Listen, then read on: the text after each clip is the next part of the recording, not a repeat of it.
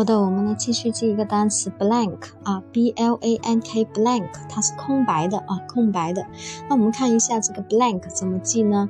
你看，我们用单个字母代入法则就很简单了，l 我们把它剔出来，OK，bank 它不是银行吗？对不对？OK，那我们这里是空白的，那你看一下 l 我们可以把它看是一，看上去像一吧，对不对？